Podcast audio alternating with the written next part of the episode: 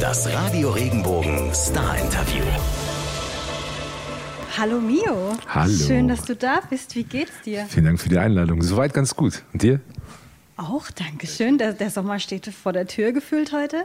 Schön, auf jeden Wir Fall. sehen beide zwar noch nicht so aus, aber er ist da so langsam. Was machst du zurzeit? Ganz viel eigentlich. Ja, ist am meisten Musik, aber ähm, Papa sein natürlich. Ähm, ja, aber Musik, das ist äh, hauptsächlich das, was ich mache. Gott sei Dank. Zum Glück, wir freuen uns auf jeden Fall noch mehr zu hören als das, was wir bisher gehört haben. Ähm, wir haben dich das letzte Mal gesehen beim Radio Regenbogen Award. Ja. Was ist in der Zwischenzeit alles passiert bei dir? In der Zwischenzeit äh, haben wir auf jeden Fall einen Song released, den Song Glas. Und ähm, ja, es ist ganz spannend, was da alles bei passiert sind. Jetzt ganz viele Dinge irgendwie passiert sind, viele Playlists reingekommen. Wäre alles ganz Neuland für mich. Ähm, und äh, ja, es ist, ist spannend, spannende Zeit auf jeden Fall. Bin gespannt, wo es jetzt hingeht. Neuer Mensch hat ja so ich sag die ersten kleinen Türen geöffnet und mal gucken, ob Glas dann in dem Sinne weitermachen kann. Wir werden das auf jeden Fall verfolgen. Als ich den Song gehört habe, ähm, dachte ich so, für mich transportiert er irgendwie so dieses Gefühl von das Leben und seine Begleiter feiern, komme was wolle. Würdest du das unterstreichen?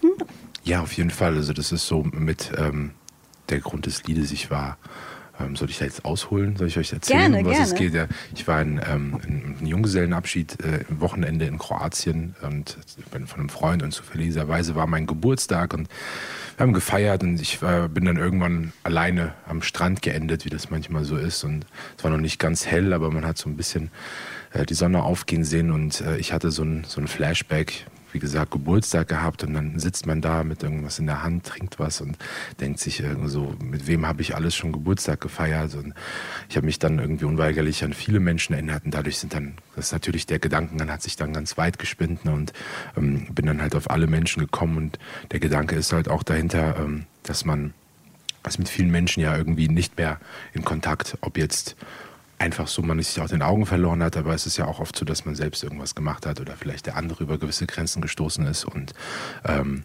manche sind vielleicht auch gar nicht mehr hier und all diesen Menschen möchte ich irgendwie zuprosten im Geiste und auch, auch irgendwie sagen, dass Dinge, die auch negativ vielleicht passiert sind, nicht mehr wichtig sind. So, das ist alles liegt in der Vergangenheit und lasst uns äh, das Leben feiern und positiv sein. So, das ist eigentlich vergeben und äh, vergessen, genauso wie um Entschuldigung bitten und hoffen, dass es anderweitig auch so, andersrum auch so passiert, ja. Fällt dir das leicht, diese Perspektive einzunehmen? Ich, die passiert automatisch bei mir so. Ich, es ist kein, kein bewusster Gedanke gewesen, der hat sich so manifestiert irgendwie. Deswegen ähm, würde ich sagen, fällt mir eher leicht, weil es ja natürlich kam. Das ist schön, wenn das so natürlich kommen kann. Jetzt hast du gerade erzählt, so viel verliert sich und dann kommen wahrscheinlich neue Leute wieder dazu. Was bedeutet denn Freundschaft an sich für dich? Großes Wort, ne? Großes Wort. Ja, Freundschaft ist äh, wirkliche Freundschaft. Es gibt ja viele Wegbegleiter oder irgendwie ähm, Kumpels, Bekannte oder sowas, aber Freunde sind selten, würde ich sagen. Und Freunde, ein Freund ist ja ausgesuchte Familie. Und dann ist ja irgendwie, also sollte dir dann das Bedürfnis des anderen besonders in manchen wichtigen Fällen wichtiger sein als dein eigenes. Und äh, wenn das nicht gegeben ist, ist das keine Freundschaft für mich. So. Ja, kann ich verstehen. Jetzt hast du gerade erzählt, beim Junggesellenabschied hast du den Song geschrieben. War das Mhm. Ja, so auch? die erste Idee ist oder die, entstanden. oder Mhm. die Idee kam dir da. Ähm, war das der letzte Anlass, zu dem du dein Glas erhoben hast? Oder gab es da zwischenzeitlich noch andere? Ähm, es gab auf jeden Fall noch einen anderen Anlass. Ich trinke aber tatsächlich sehr, sehr selten und zu sehr ausgewählten Momenten. Deswegen war das für mich auch so was Besonderes zu sagen, komm, wir heben unser Glas, weil es für mich halt echt irgendwie zwei oder dreimal im Jahr stattfindet. Und äh, nur wirklich nur zu ganz besonderen Anlässen. Und ähm, deswegen äh, kann ich mich da ganz gut reinfühlen. Und äh, also es war einfach für mich, für mich eine ganz, ganz wichtige Situation, weil es nicht alltäglich ist. So, ja. Es ist ja dann quasi noch stärker, diese, Genau. diese Metapher gerade zu benutzen. Ähm, in dem Song kommt auch die Zeile vor, die Letzten, die kamen, die Letzten, die gingen. Ist Mhm. es auch auf eine Feier bezogen? Das ist äh, klar, also in erster Linie auf, auf irgendwelche Feiern bezogen. Wir sind oft so die gewesen, die irgendwie spät kamen immer und dann auch die Lichter angemacht haben und so. Und ähm, es war aber aus allgemeinem Leben ist es vielleicht so eine Einstellung, auch ähm, ein bisschen zu sagen, man, man muss nicht immer als erstes da sein und dann auch wieder schnell gehen, sondern man kann das auch ein bisschen nach hinten verschieben. Vielleicht so eine, so eine leichte mediterrane Art. und, und die Zeit genießen, die, die man dann da hat. Ne?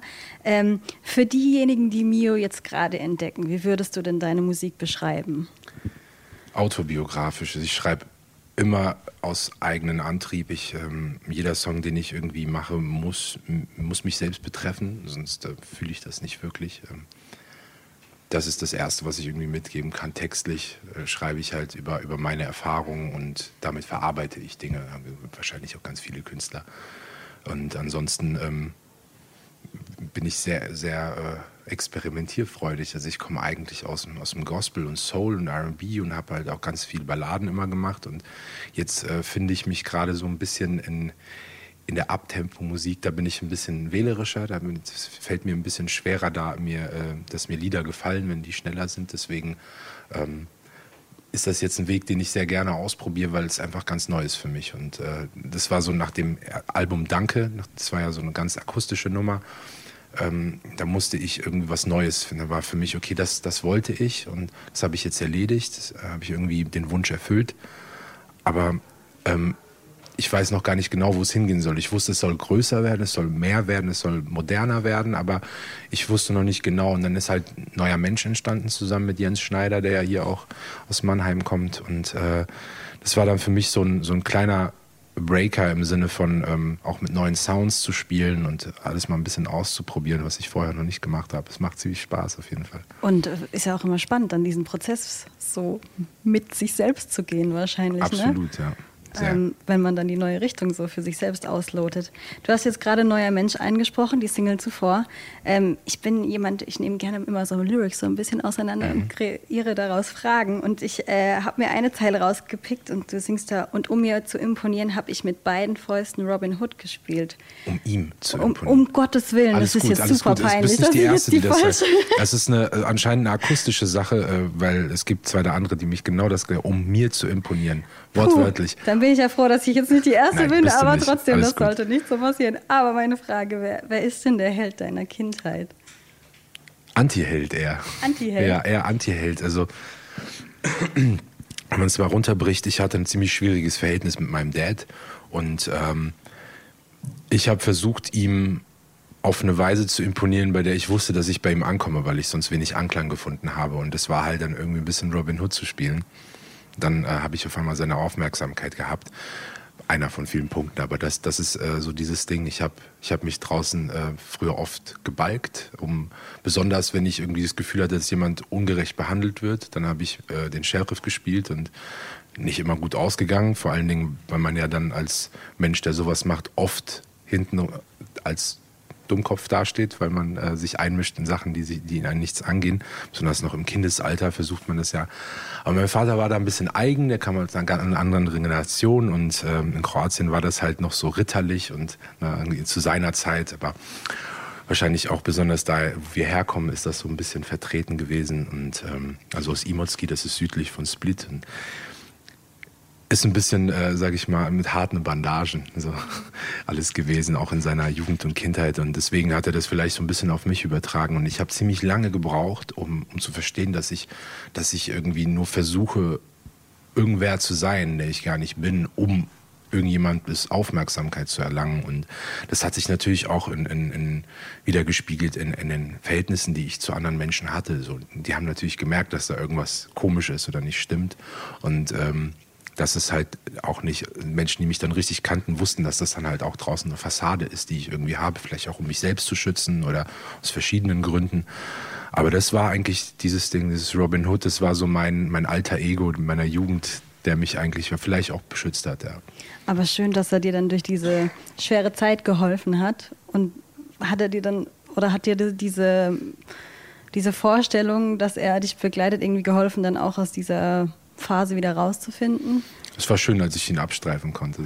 Ja, auf jeden Fall. Es, ist, es war wirklich, äh, ich habe sehr, sehr spät irgendwie, ich hatte, bevor ich nach, ich bin nach Kroatien gegangen mit 19 Jahren, um da zu studieren, in Anführungsstrichen. Und ähm, ich bin mit irgendwie knapp 150 Kilo 140, 150 Kilo bin ich nach Kroatien damals gegangen, bin da auch noch ein bisschen zugenommen und habe dann erst das erste Mal, als ich wirklich für mich alleine war und mich um mich selbst kümmern konnte und nicht mein, ich habe meine ganze Jugend und Kindheit eigentlich mit so ein bisschen mehr mit Fragen verbracht, wie ich gewisse Dinge zu Hause hinkriege und anstatt mich irgendwie darauf zu konzentrieren, was, was ich will. Ich wusste ich immer, ich will Musik machen, aber ich hätte deutlich mehr Zeit darin investieren können, schon auch äh, vor meinen 20ern. Aber erst danach habe ich richtig angefangen, um mich, mich um mich selbst zu kümmern und habe dann über 50 Kilo verloren. Also nur mal als, als Sinnbild dafür, ähm, was, man, was man sich da auch antun kann.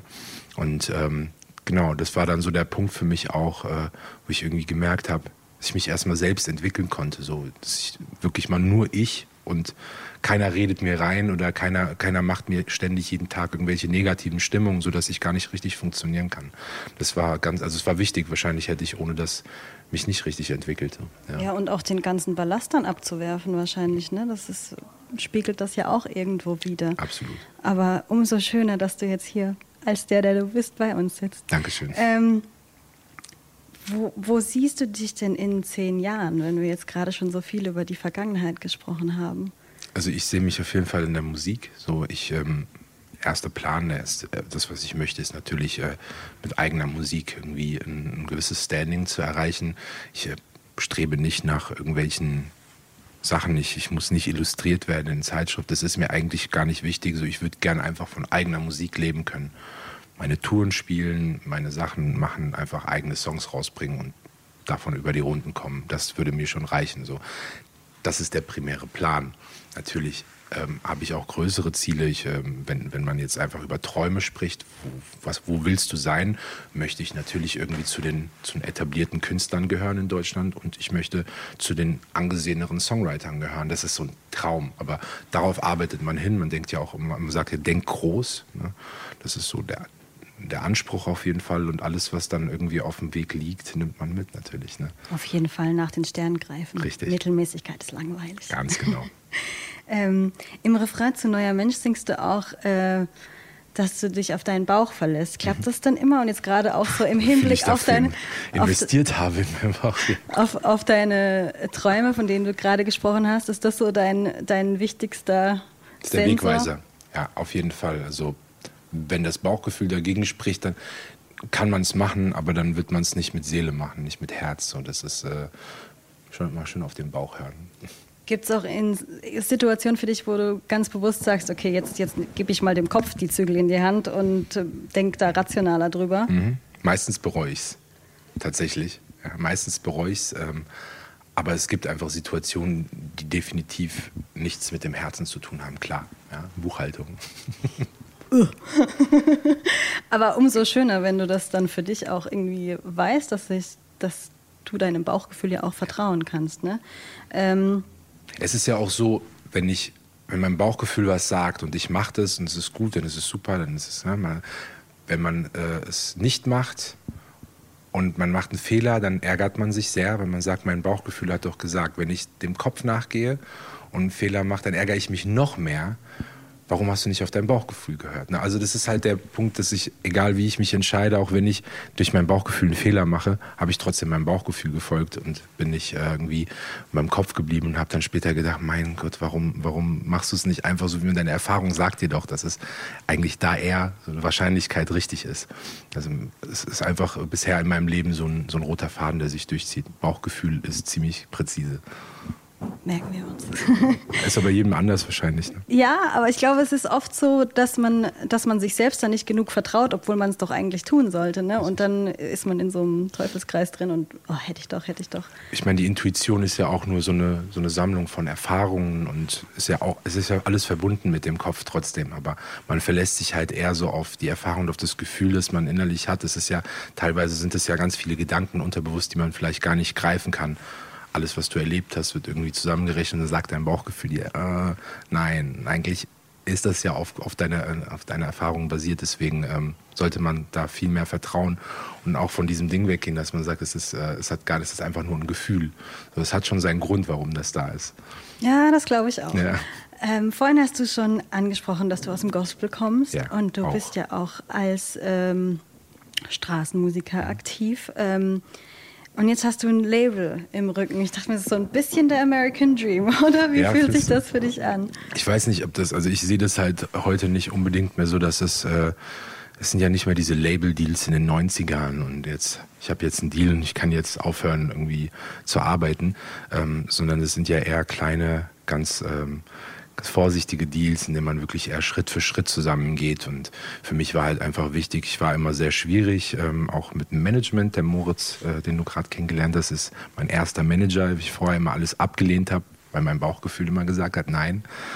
Und äh, für mich war aber schon, bevor ich nach Kroatien äh, damals gegangen bin, klar, dass also wenn ich irgendwann in Deutschland ein Label habe, möchte ich gern zu 4Music. So, das war schon, ich habe die länger auf dem Schirm schon und ich fand es immer irgendwie geil, dass die sich als Major-Label auch trauen, Sachen zu machen, die ja Indie sind oder so. Ne? Und das fand ich, fand ich einfach cool. Ich, ich hatte das Gefühl, die sind, die sind familiärer und genauso stellt sich das halt für mich jetzt auch heraus. Die sind äh, ziemlich ähm, eng und arbeiten an allem irgendwie zusammen und äh, es ist eine sehr schöne familiäre Atmosphäre und deswegen bin ich ziemlich happy, dass, dass ich das da irgendwie dahin geschafft habe. Hat der Bauch wieder gut gemacht. Richtig. ähm, welchen Song hast du denn in deiner Zeit als Straßenmusiker am liebsten gespielt? Ähm, es gibt zwei Nummern, zwei Covernummern, die mir, die mir vielleicht äh, mehr bedeuten als andere, weil sie, äh, oder zwei, drei Stück, äh, weil sie mir vielleicht gewisse Türen geöffnet haben. Ich erinnere mich, ich hatte ähm, die Facebook-Seite damals ganz, ganz frisch eröffnet, ganz neu gestaltet und ähm, es war ein spontan Gedanke, dass ich sage, ich bin ja jetzt die ganze Zeit auf Straße unterwegs und mache da Musik. Wie wäre es denn, wenn ich den Leuten mal ein Video davon zeige? Und dieses Video ist äh, ein bisschen viral gegangen damals. Es hatte dann irgendwie ein paar tausend Likes, während ich irgendwie 100 hatte oder so. Und ähm, daraufhin ist natürlich dann auch die Reichweite gestiegen, die Likes sind höher gegangen. So, so hat es eigentlich angefangen, auch für mich, dass ich gemerkt habe, diese Straßenmusik, die kommt tatsächlich gut an und äh, da ist anscheinend irgendwie mehr Magic, als ich wirklich dachte. So. Und äh, daraufhin habe ich natürlich dann regelmäßig auch Videos hochgeladen und ähm, genau.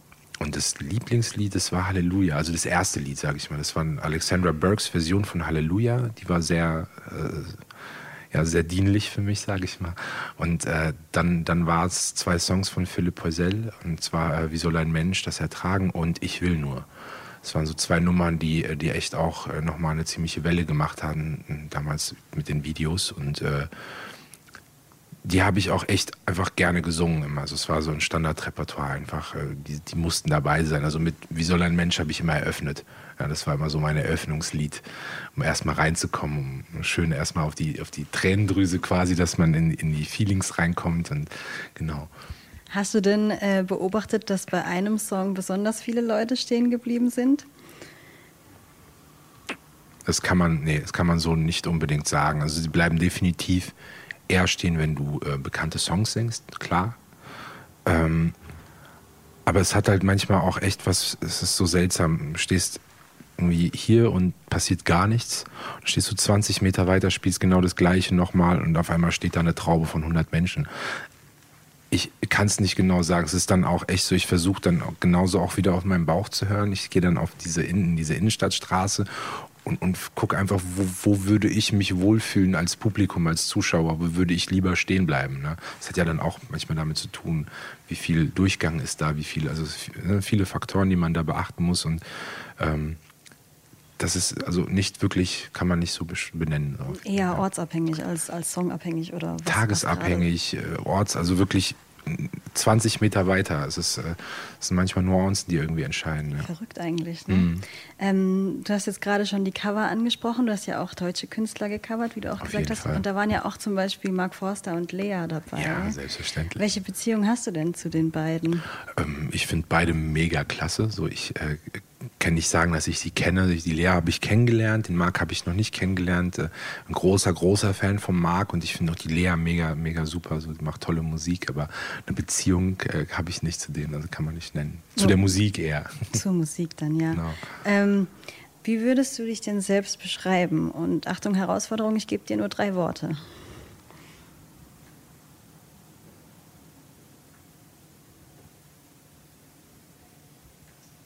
Loyal, verrückt, geradeaus. Sehr gut, gefällt mir. Ähm, wir haben gerade schon von der Zeil gesprochen, nehme ich an. Ähm, du bist ja in Frankfurt aufgewachsen, mhm. ähm, ist ja gar nicht so weit weg von uns. Hast du eine Verbindung zu unserer Region hier, zu Baden und der Pfalz? Ich bin absoluter Xavier-Vergötterer. Ja, ich liebe Xavier seit meiner frühen Kindheit und ähm, dadurch habe ich natürlich auch zu Mannheim, ne, das ist halt eine Musikstadt irgendwie. Ne? Das ist auch um die Ecke, wie du sagst, man war halt immer mal wieder auch hier zum Feiern gehen oder so. Ich habe auf jeden Fall eine Verbindung zu Mannheim. Und da ich ja jetzt auch ganz viel mit den Mannheimer Jungs hier schreibe und arbeite, bin ich ja auch regelmäßig da. Und Schön. Und wo, wo, trifft man dich in Mannheim? Das ist in, in, dem, in dem Studio, da wo wir schreiben. Ich weiß nicht, ob ich jetzt die Adresse öffentlich Nein, um Gottes soll. Willen. Das lassen wir mal bleiben. Ja. Ähm, der Sommer steht ja vor der Tür mhm. ähm, und du hast kroatische Wurzeln, hast mhm. du schon gesagt. Hast du denn irgendwelche coolen Urlaubstipps für uns, irgendwelche Insider? Ich kann immer nur Insel Korčula empfehlen in Kroatien. Das ist so für mich der schönste Ort in Kroatien. Es ist die grüne Insel so genannt. Es ist mega, wundervoll. Wo ist die? Südlich. Südlich. Ziemlich südlich, genau. Einfach mal Korčula, also K-O-R-C-U-L-A. Bei dem C ist eigentlich so ein Häkchen, das kann man aber einfach so eingeben und dann findet man die. Und da gibt es viel äh, schöne Natur wahrscheinlich. Genau, das ist so für mich wirklich also was rein naturtechnisch die absolut schönste Insel und der, der, schönste Fleck auf, in Kroatien. Ist ja alles ziemlich schön, so sage ich mal. Äh, aber das ist dann schon, das hebt sich schon ab. Ja. Zum an der Küste sitzen und neue Songs schreiben vielleicht auch wenn dann vielleicht irgendwann mal so viel Geld da ist, dass ich einfach mal zwei Monate nach Kroatien fahren kann und Songs schreiben kann, ja, dann reden wir mal drüber. Im Moment ist das nicht drin. Schauen wir mal, was noch passiert. Wer weiß. Im Moment ähm, schreibe ich so zwischen Stadt und Stadt auf dem Weg viel, da sammle ich viele Ideen und äh, im Zug ganz viel, da kann man auch super arbeiten. Das sind ja auch ganz oft schöne Aussichten. Inspiriert dich das, wenn du unterwegs bist? Auch, ja. Also doch, ich habe ganz oft unterwegs auch Ideen und ich habe ja meine Kopfhörer dann immer dabei und dann äh, spiele ich mir dann die, die Songs, also die Instrumentals oder so ab und, und sammle dann, kann ja, kann ja mal alles heute aufnehmen, Soundrecorder, schreiben. Es gibt ja ganz viele Möglichkeiten und dann arbeitet man das aus im, im Studio richtig. Genau. Wir sind auf jeden Fall gespannt, was noch kommt. Was, was steht für dich jetzt 2019 noch konkret an?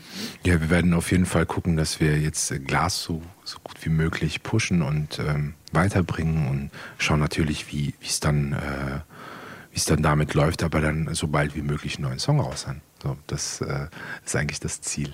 Ja. Hast du auch ein Album geplant? Das Album ist auf jeden Fall in Planung, das ist langfristig mein Plan. Jetzt würde ich erstmal gern noch ein bisschen gucken, wohin ich genau gehen möchte. Also ich bin, ich bin mir noch nicht hundertprozentig sicher, dass ich sage, ich mache jetzt ein Album, ich mache jetzt 14 Songs, die sollen so klingen. Deswegen mache ich jetzt erstmal noch so ein paar Singles, um, um einfach zu schauen, was will ich tatsächlich so, weil das bin ich mir gar nicht so sicher. Ich habe jetzt eine Richtung gefunden, in der ich mich ganz wohl fühle mit Glas und neuer Mensch. Ich möchte aber noch ein bisschen ausprobieren, bevor ich mich dann festlege. So auf jeden Fall. Und der Bauch schubst sich bestimmt in die richtige Richtung. Der macht, was er will. Wir freuen uns auf jeden Fall drauf, auf alles, was noch kommt. Und ich sage danke, dass du da warst. Vielen Dank fürs schöne Interview und uh, thank you for having me. Ja, natürlich. Danke dir. Danke auch. Wenn dir der Podcast gefallen hat, bewerte ihn bitte auf iTunes und schreib vielleicht einen Kommentar. Das hilft uns sichtbarer zu sein und den Podcast bekannter zu machen. Dankeschön.